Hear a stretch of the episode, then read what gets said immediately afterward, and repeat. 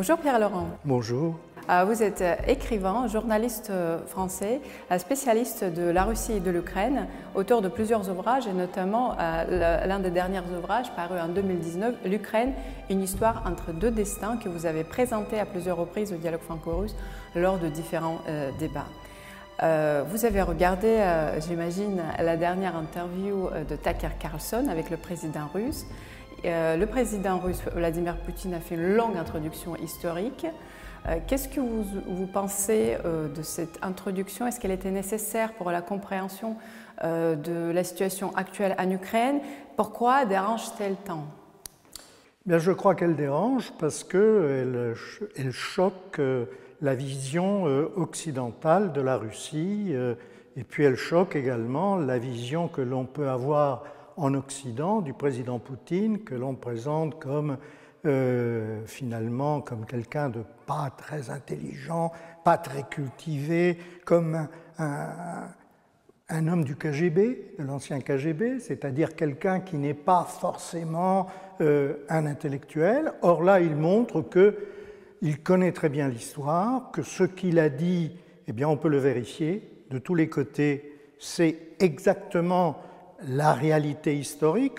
On peut bien entendu interpréter certains points ou d'autres, mais euh, si l'on suit le cheminement euh, qui est le sien pendant euh, le, petit cours d'histoire russe qu'il a fait, on ne peut que constater que non seulement il connaît bien le sujet, mais qu'en plus il a une parfaite connaissance des dates et qu'il pourrait faire une conférence de plusieurs heures sur ce sujet-là. Donc je pense que pour euh, le, spectateur normal, ça semblait un peu difficile parce que euh, même s'il a beaucoup simplifié, il y avait des notions qui étaient euh, un peu difficiles à comprendre pour les Occidentaux, mais ça montrait également que ce président avait une histoire et il avait une vision de l'histoire qui n'est pas celle des dirigeants occidentaux, qui sont, hélas, très très limités du point de vue historique. C'est pour ça que, d'après vous, elle a été tant critiquée, cette introduction? Je crois que effectivement, euh, bon, cela va à l'encontre de tous les principes médiatiques où il faut aller à l'essentiel, être bref, etc. Là, il a pris le temps et en plus, ce qui était euh, assez intéressant, c'est de voir que Tucker Carlson était euh, dans l'attente de quelque chose qui devait venir vite, et à chaque fois que, Tucker a essayé d'interrompre le président Poutine, celui-ci euh, l'a un peu remis à sa place en disant non, non, je continue parce que c'est important. Et c'est ça, effectivement, qui, pour nous, devrait être intéressant, c'est voir ce qui est important pour un personnage comme, euh, comme Poutine. Euh, là, on est d'accord, l'histoire est importante. Pour la première fois dans l'histoire de ce conflit, sauf erreur de ma part, Vladimir Poutine a dit que c'est aussi une guerre civile. Euh, c'était à la fin de l'interview. Les éléments de la guerre civile, ça nous ramène au début de ce conflit, voire avant Maïdan. Par contre, vous, dans l'introduction de votre livre, vous dites qu'il est réducteur de voir ce conflit comme en déclenchement euh, entre les pro-russes et pro-occidentaux. Pourriez-vous un petit peu développer euh, ce sujet? Oui, je crois que ce qui est important de, voir... Non, euh, le président Poutine avait déjà amorcé un tout petit peu le fait que ça pouvait être une guerre civile au moment où euh, il a annoncé l'opération militaire spéciale le, 22 février 2022, où euh, il disait que euh, la Russie n'était pas en guerre contre l'Ukraine, que finalement on comprenait très bien qu'il y avait un même peuple et qu'il y avait des différences d'interprétation entre ce qui était, euh, ce qui venait de l'ouest de l'Ukraine et ce qui euh, était à l'est. Et euh, je crois que, effectivement, c'est une guerre civile, mais c'est une guerre civile un peu particulière et qui tient à la politique des, nationalités soviétiques, plus exactement de Lénine et de Staline, qui ont établi une politique des nationalités où chaque individu en Union soviétique avait la citoyenneté soviétique, mais également la nationalité propre c'est-à-dire qu'on tous étaient citoyens soviétiques, mais on n'était pas russe, on était russien. Et le fait d'être russien, ça ne, ça ne signifiait pas qu'on était russe ethnique. On pouvait être russien en étant ukrainien, géorgien, arménien, euh, euh, de l'un des trois pays baltes. Et c'était pour les soviétiques, c'était très important euh, dans les papiers d'identité il y avait la nationalité, et la nationalité définissait l'individu. À l'effondrement de l'Union soviétique, certains pays ont continué à appliquer ce principe. La Russie pratique toujours ce principe. On peut être citoyen russe, citoyen, russien, tout en ayant une nationalité tout à fait différente. En revanche, l'Ukraine non pas tout à fait au début, mais progressivement, s'est orienté sous l'influence des nationalistes de l'ouest euh, de l'Ukraine, c'est-à-dire principalement les Galiciens, s'est orienté vers une conception de la nationalité qui n'était plus la même, qui était plutôt celle copiée sur, sur la France. C'est-à-dire, on est tous français, quel que soit l'endroit où l'on est né. Et ça, ça ne pouvait pas euh, comment dirais-je, il aurait fallu un siècle et demi de jacobinisme pour imposer cette idée euh, en Ukraine. tous les Russes ethniques de l'Est de l'Ukraine, et ils étaient au moment de, l'effondrement de l'Union soviétique, ils étaient 11 millions, c'était pas n'importe quoi. 11 millions, c'était 22% de la population, en gros. Euh, on ne pouvait pas leur dire non, vous n'êtes pas russe, vous êtes ukrainien ça crée euh, une sorte de repli identitaire. Plus vous dites à une personne que vous n'êtes pas ça, vous êtes autre chose, plus la personne se rebelle. Et c'est exactement ce qui s'est passé. En plus, à partir du moment où le coup d'État du Maïdan en 2014 euh, a changé un gouvernement légitime qui avait été élu dans des élections démocratiques, reconnu par l'OSCE en 2010, alors que des élections allaient avoir lieu euh, un an, même pas un an après euh, la révolte du Maïdan, c'est-à-dire en janvier 2015, euh, il devait y avoir de nouvelles élections. Pourquoi faire une, révolution pseudo-démocratique alors qu'il y a une échéance électorale euh, qui, est, proche? Donc euh, cela fait que, euh, de toute manière, à ce moment-là, les, Russes et les russophones et les russophiles de l'ouest, de l'est de l'Ukraine se sont sentis trahis par le nouveau gouvernement qui est arrivé à l'issue d'une révolte qu'il ne cautionnait pas du tout. Toutes les personnes qui habitaient, ou la plupart des personnes qui habitaient dans l'Est, dans le Donbass, euh, ne pouvaient pas cautionner ce qui s'était passé. Donc, c'est, de là qu'est née euh, euh, la guerre civile qui dure depuis 2014. Non pas depuis avril 2014 avec les premiers combats, mais réellement depuis février 2014 avec le coup d'État euh, du Maïdan, de l'Euromaïdan, où les, pro-occidentaux, les pro-européens, entre guillemets, ont pris le pouvoir par un coup de force cautionné par les Occidentaux.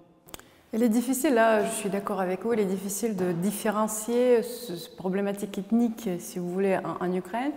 Et là où je confirme ce que vous dites, effectivement, nous sommes tous euh, russien en Russie, on peut être ethniquement russe, mais on peut être bouriate et tchétchène, mais euh, en étant toujours citoyen de la Russie, ce qui est important justement pour l'Union et pour, euh, pour ne pas avoir ce problème identitaire en quelque sorte. Comment pouvez-vous expliquer que les néo-nazis ukrainiens, qui sont certes euh, pas majoritaires, heureusement, euh, utilisent cette théorie euh, que les Russes ne sont pas slaves comme eux, comme les Ukrainiens Et, d'ailleurs, c'est progressivement, cette théorie s'est mise progressivement en place. Les, manuels d'histoire changent d'une vitesse remarquable. Quel est votre commentaire? Euh, je crois qu'il euh, y a une perversion de, l'image. Bon, euh, les Russes ne sont pas slaves. Cela signifie quoi? Cela signifie que les Ukrainiens de l'Ouest et les Galiciens sont les véritables Slaves. Mais d'un autre côté, certains vous diront qu'ils sont beaucoup plus proches des Germains que des Slaves. Euh, on ne comprend pas très bien euh, quelle est la logique. C'est simplement, il s'agit, euh, comme dans toutes, dans toutes les rivalités historiques, quels que soient les participants, il faut toujours dénigrer l'autre partie. Il faut toujours dénigrer, là, pour les Russes, qu'est-ce qui est leur identité Leur identité, c'est le fait qu'ils sont slaves. Et que les peuples slaves sont frères. Et lorsque vous voyez dans les stades en Serbie des euh, supporters crier euh, Serbie, Russie, nous sommes frères, pour eux, il est clair que les, Russes sont des Slaves, et pour les Russes, les Serbes sont des Slaves, mais les Ukrainiens aussi sont des Slaves pour les Russes. Donc il y a un problème, euh, comment dirais-je, d'identité qui révèle non pas le manque d'identité des Russes, mais le manque d'identité, le fait que les Galiciens ne comprennent pas réellement quelle est leur identité. Et puis, il y a un problème majeur, c'est que les seuls antécédents historiques qu'ils possèdent sont liés au, comment dirais-je, à l'Empire austro-hongrois. La Galicie euh, faisait partie de l'Empire austro-hongrois depuis euh, la fin du XVIIIe siècle. Euh, c'était le royaume de Galicie et de Lodomorie. Euh, avant cela, ils étaient polonais. comment trouver sa propre identité alors que le seul moment où ils ont été réellement, ils se sont sentis réellement ukrainiens, ça a été pratiquement euh, lorsque euh, les soviétiques ont, euh, ont occupé la Galicie à l'issue du pacte germano-soviétique. Et ça, ça crée également un problème parce que soudain, on leur dit vous êtes ukrainien, c'est vrai, vous êtes ukrainien et vous avez droit à faire partie d'une république socialiste soviétique d'Ukraine. Mais en même temps, ceux qui leur donnent cette possibilité, ce sont les soviétiques qui crée euh, un, problème majeur euh, d'identité euh, différente, d'identité économique, d'identité culturelle, parce qu'ils imposent le système soviétique et que la soviétisation se traduit par des dizaines de milliers de morts. Et donc il est très clair que à partir de ces prémices qui sont avant on était autrichien, on était polonais, maintenant on est ukrainien, mais attention, c'est quoi cette Ukraine? C'est une Ukraine qui est une Ukraine euh, soviétique. Et nous ne voulons pas du système soviétique. À partir de ce moment, on se trouve dans une situation euh, de, mélange intellectuel, de mélange culturel, de mélange d'identité, qui fait qu'on euh, ne peut se référer historiquement qu'à des moments qui ne sont pas très glorieux. Pourquoi Stepan Bandera est un, héros de l'Ukraine? Eh bien parce que le seul personnage historique qui euh, se soit revendiqué euh, pour l'indépendance de l'Ukraine et qui ait euh, agi au moment de la Seconde Guerre mondiale dans ce sens-là, eh bien c'est Stepan Bandera qui était un nazi. alors, on lui, trouve des excuses en disant oui, oui, mais il a été emprisonné par les nazis. Non, pas du tout. Effectivement, il s'est retrouvé dans un camp de concentration. Mais pourquoi? Parce que Bandera qui voulait l'indépendance de l'Ukraine, militaient pour cela, alors que Hitler ne voulait pas d'une Ukraine indépendante. Il voulait que l'Ukraine soit des territoires libérés pour la colonisation allemande. Donc, Bandera, à ce moment-là, était un obstacle. Donc c'est pour ça qu'on l'a écarté, mais dans des bonnes conditions. Hein. Il n'a pas été dans le camp de concentration de n'importe qui. Les pays occidentaux accusent en ce moment la Russie d'un nouveau impérialisme. Les pro-russes, au contraire, disent que ce sont les États-Unis qui sont en train de reconstruire leur impérialisme à eux. Quelle est la différence d'après vous? Bon, il y a c'est une, question très intéressante et qui mérite beaucoup de réflexion. Et actuellement, euh, euh, il y a un, universitaire argentin euh, qui s'appelle Omodeo, qui a écrit un, livre formidable qui raconte en gros l'histoire de l'Amérique latine, de l'Amérique du Sud, mais vue sous le prisme du colonialisme espagnol. Et ce qu'il raconte, c'est eh bien, euh, le colonialisme espagnol était un colonialisme chrétien, catholique. Euh, on considérait les Indiens, contrairement aux idées reçues, on les considérait comme des personnes qui pouvaient être évangélisées, qui pouvaient avoir, qui avaient une âme, qui pouvaient être, euh, comment dirais-je, qui pouvaient rejoindre l'ensemble des chrétiens.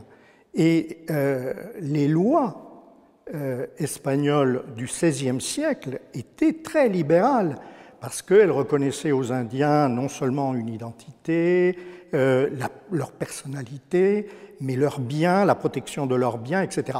Ensuite, que sur place, ça ne se soit pas passé de la manière que prévoyaient les, les rois catholiques à l'époque en Espagne, ça c'est un fait, hein, mais hélas, euh, les lois euh, très souvent sont faites pour être détournées.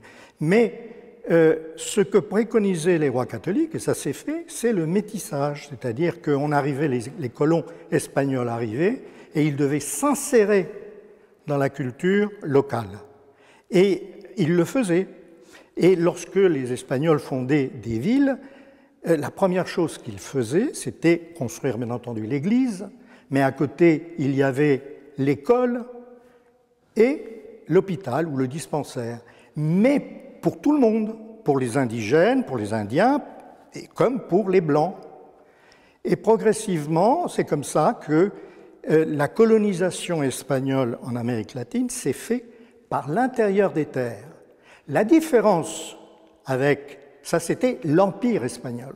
La différence avec l'impérialisme, c'est que l'impérialisme ne se métisse pas. Sous l'influence, là c'est toujours des chrétiens mais protestants, les Anglais et les Américains, ils ont fait en sorte que euh, de conquérir, de grappiller des territoires, de grappiller euh, des ressources et de pousser sans cesse euh, les autochtones le plus loin possible jusqu'à les mettre dans des, dans des réserves qui, euh, qui, ne représentaient strictement rien, qui n'avaient pas de, possibilité de développer une économie, à tel point que, euh, au XXe siècle, pour donner la possibilité aux tribus indiennes de gagner un peu d'argent, on a autorisé le jeu, qui était interdit dans tout le reste de, des États-Unis, sauf à Las Vegas et, euh, et Atlantic City,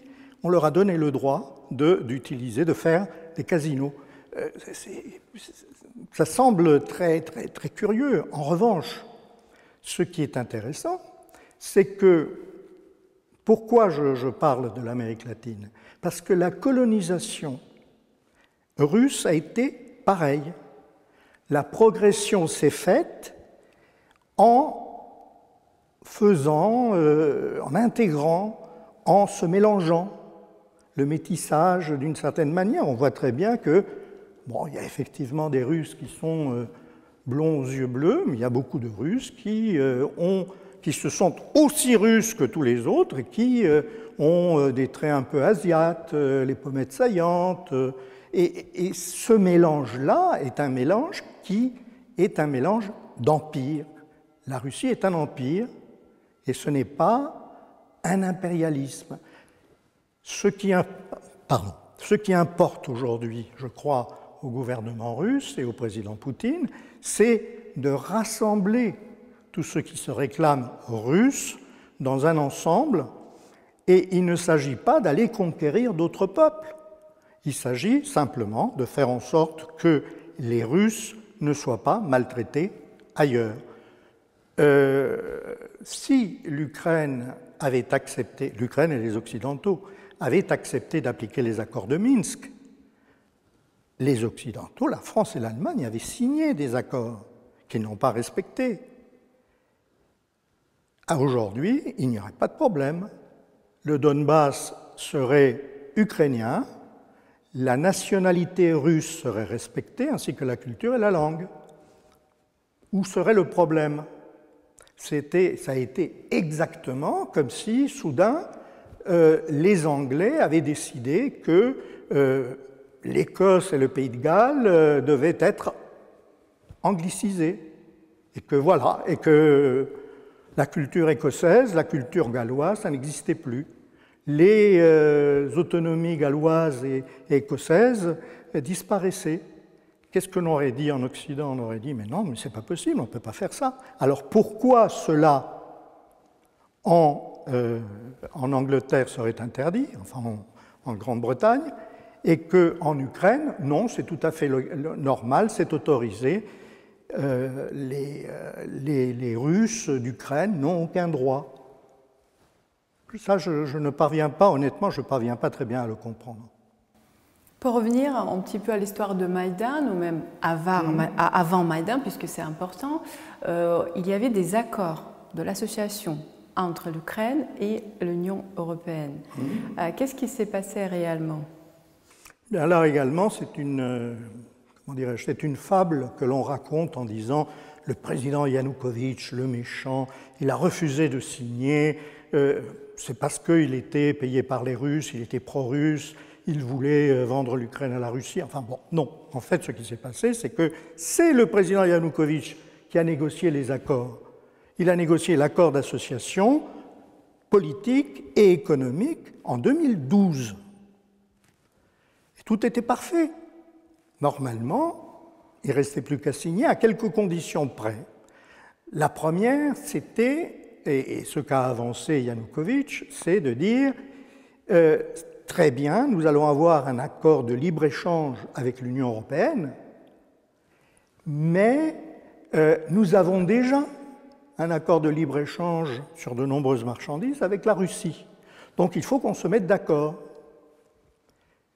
Et ça, en janvier 2013, le président de la Commission européenne d'alors, qui était euh, José Manuel Barroso, a euh, dit très clairement, il n'en est pas question. Si vous entrez dans l'accord d'association avec l'Union européenne, il faut que vous sortiez de l'accord avec la Russie. C'est incompatible. En janvier. tout le monde a trouvé ça tout à fait normal. Simplement, Yanukovych, lui, euh, bah, ses échanges, c'était ses exportations, les exportations ukrainiennes, c'était 32% en direction de la Russie.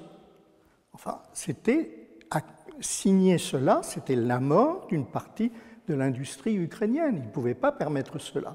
Donc, il insistait pour euh, une négociation à trois, une européenne, Ukraine et Russie, de manière à mettre au point des dispositifs qui pouvaient permettre à l'industrie ukrainienne de survivre. Refus de, la Commission européenne, alors que les Russes étaient d'accord. Euh, l'ancien président Medvedev, euh, qui avait quitté le pouvoir quelques mois auparavant, en juillet 2013, dit à peu près la même chose que ce que Barroso avait dit sept mois avant.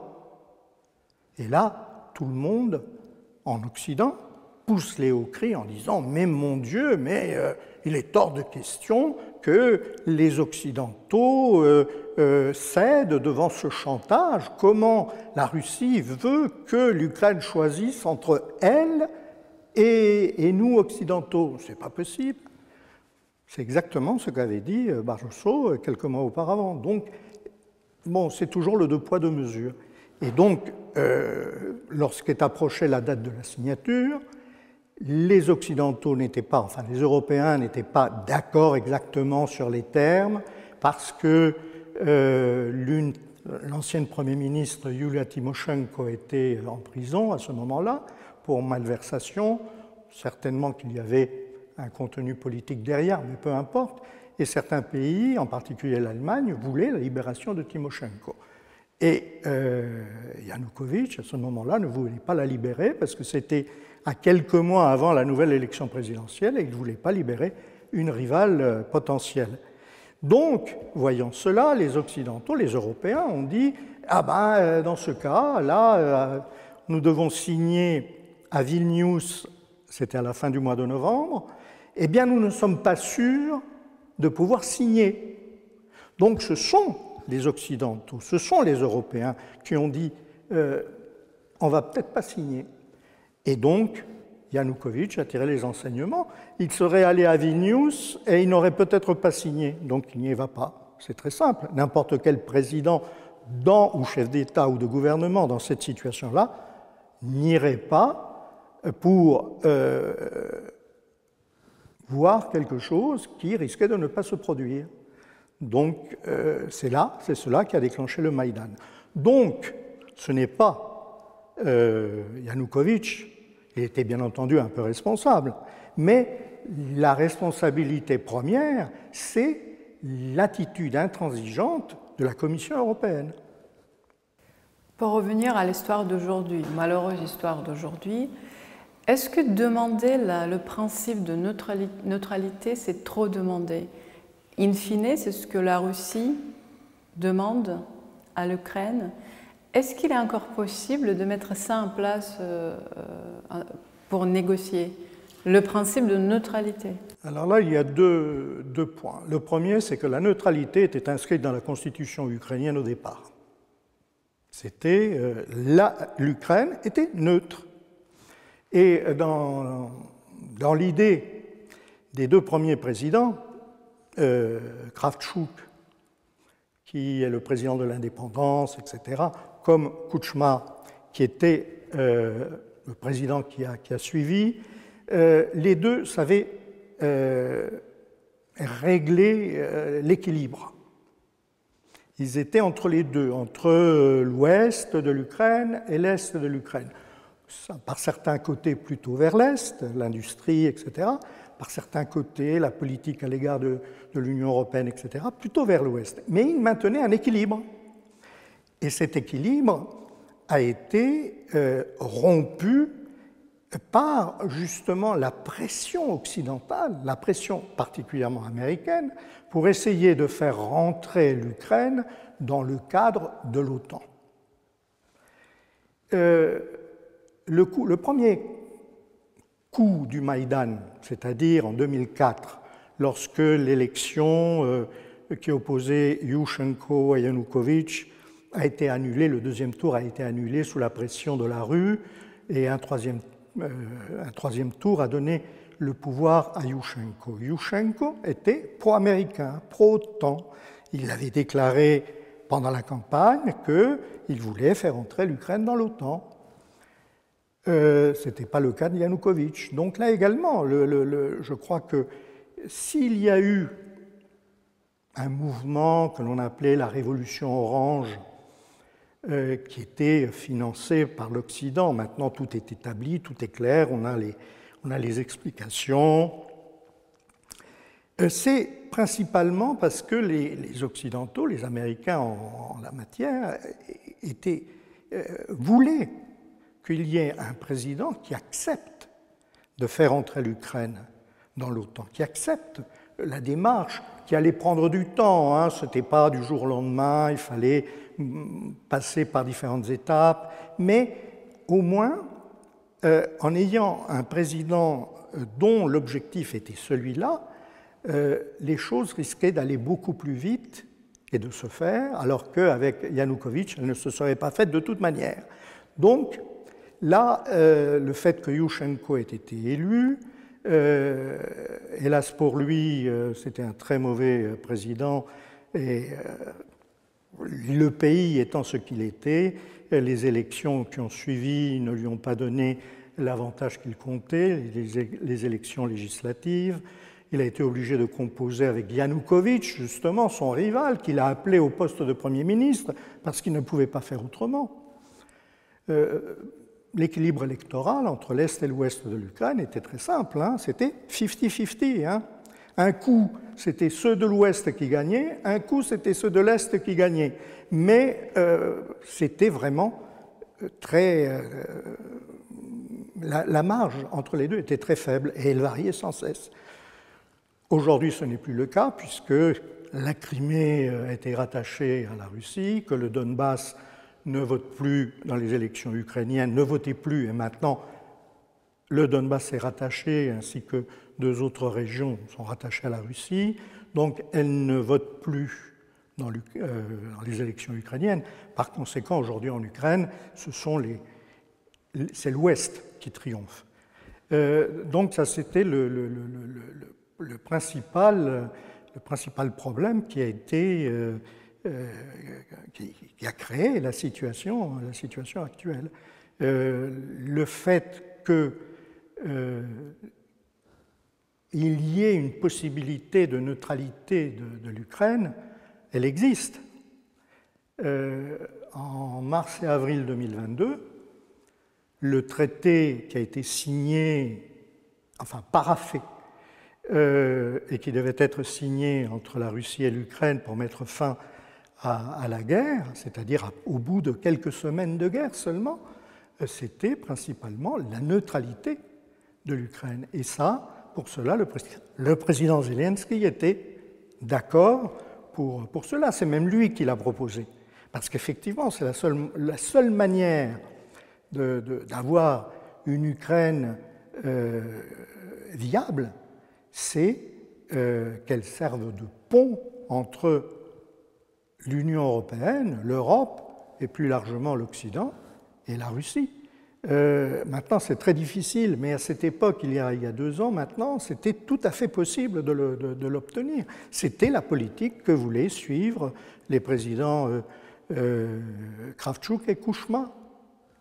Bon, oui, je pense que la, la neutralité sera imposée sera imposée parce que sans neutralité, euh, cela signifie que ce qui reste de l'Ukraine deviendrait partie de l'OTAN. C'est ce que veulent euh, les, OTANiens. Partie de l'OTAN, ça signifie base américaine, euh, base otanienne sur le territoire, c'est-à-dire qu'on reviendrait à la situation que Vladimir Poutine a essayé d'éviter depuis très longtemps, hein, pas seulement depuis le début de l'opération militaire spéciale, mais depuis bien avant, il prévenait les Occidentaux en leur disant attention, ce que vous faites c'est dangereux, on sera obligé de faire quelque chose. Il ne disait pas quoi, ou peut-être dans les conversations euh, euh, entre chefs d'État, les véritables conversations secrètes, pas celles qui sont divulguées par le président Macron, mais peut-être disait-il réellement attention, je serai obligé d'intervenir. Le lendemain de cette interview, euh, justement, le chef de l'OTAN appelle les Européens à accroître leur production d'armes et à prévenir une confrontation euh, avec Moscou. Où est la logique? Non, mais euh, c'est le, le, célèbre adage latin si vis pacem parabellum si tu veux la paix, prépare la guerre. Donc préparer la guerre, c'est tout à fait logique. Euh, ça incite l'adversaire potentiel à être prudent. Maintenant, euh, là où c'est vraiment comique, c'est que l'Europe n'a pas les moyens, elle n'a pas les moyens d'avoir une industrie de défense, parce qu'elle n'a pas d'industrie, elle n'a plus d'industrie. Aujourd'hui, euh, l'Allemagne est en récession, La France fait semblant de ne pas l'être, mais c'est tangent. Et surtout, le prix de l'énergie est tellement important que euh, il faut investir d'une manière colossale pour réellement créer de nouvelles industries, en particulier des industries lourdes dans, les pays, euh, dans, les pays, européens. Euh, c'est la conséquence d'une politique qui a été une politique un peu absurde de dire nous décentralisons, nous construisons des usines dans les pays euh, où la main-d'œuvre est moins chère. Alors, ça, c'est parfait, c'est très bien. Dans l'absolu, c'est formidable. Mais simplement dans la pratique. Lorsque l'on veut réindustrialiser, qu'est-ce qu'on fait? On rapatrie les activités Ok, d'accord, mais les usines, elles restent là on les a construites, hein, au bénéfice des pays où elles sont construites. Et ça, je crois que ça a été euh, l'une des erreurs de, ce qu'on appelle l'Occident collectif euh, face au Sud global. Aujourd'hui, le Sud global se retrouve avec des industries qui fonctionnent. Euh, la Russie ne fait pas réellement partie du Sud global parce que c'est une, une, autre puissance, mais elle est en train de s'hyper-industrialiser. Son problème, c'est de manquer de main-d'œuvre. Euh, alors que euh, dans les pays occidentaux, euh, eh bien, la main-d'œuvre, ça va vers des petits boulots de, de, service, pas vers des boulots qui créent de la richesse. on ne crée plus de richesse en Occident, ou très très peu. alors bon, réindustrialiser l'armement, peut-être que d'ici 15-20 ans, avec des plan euh, bien préparé, on pourrait y parvenir.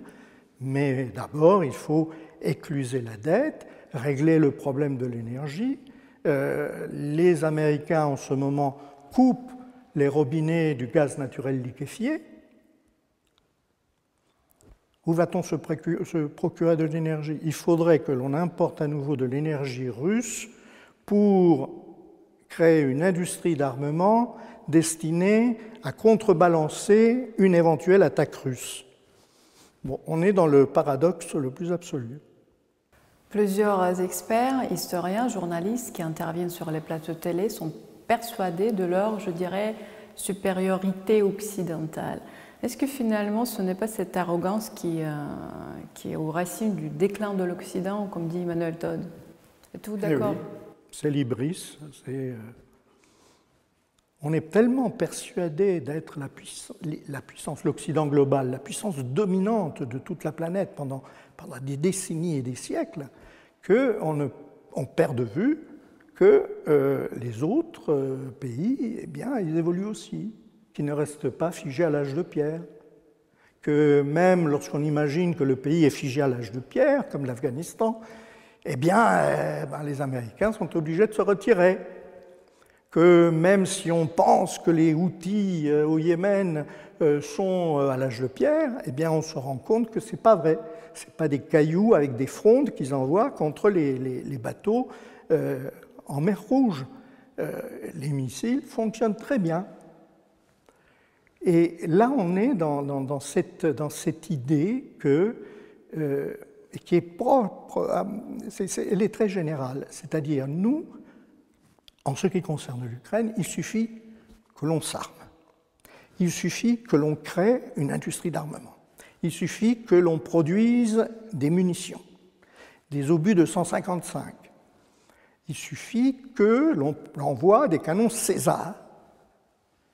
Et cela prend du temps, et on le sait.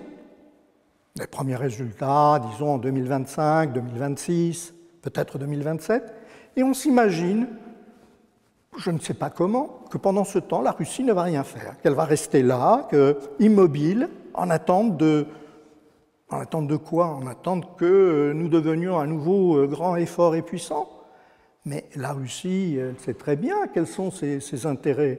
Donc, elle défendra son territoire, elle défendra les territoires euh, russophones et russes qu'elle a euh, reconquis pendant cette campagne, et puis, et puis elle attendra de, de, voir venir en faisant toujours euh, la démarche de contrarier les actions occidentales. Donc euh, ça ne risque pas d'être d'un côté la Russie ne bouge pas et de l'autre l'Occident monte en flèche, comme sur les plateaux, on entend ça sur les plateaux.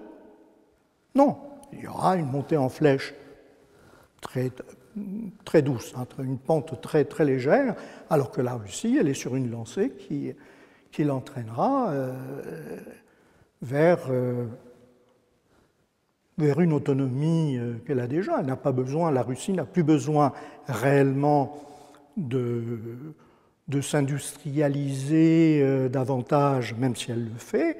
Elle, elle, a une population qui pour le moment stagne, qui ne repartira, selon justement Emmanuel Todd, que d'ici quelques, quelques années. Euh, lorsque les, classes creuses seront, passées, euh, elle reprendra, grâce en particulier à la politique de natalité russe, elle, reprendra progressivement, mais pour satisfaire les besoins du peuple russe, euh, actuellement, c'est ce que c'est à peu près fait. On va améliorer certainement, on va améliorer les choses. En plus, la Russie totalement autonome du point de vue des matières premières, du point de vue de... Elle a tout.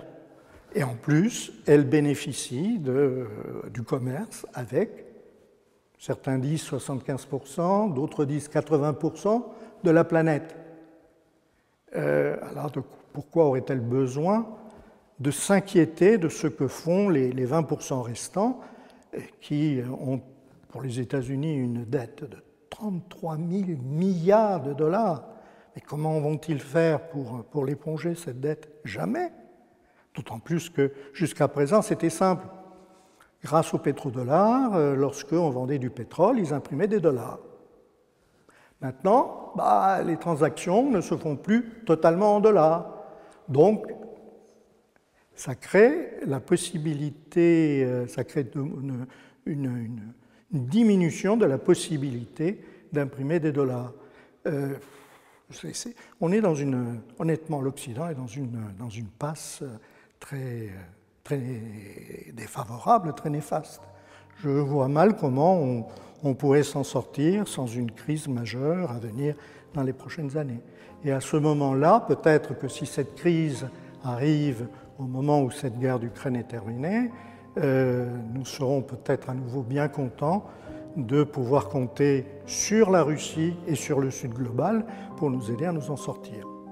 Merci Pierre Laurent pour ce dialogue. Merci à vous.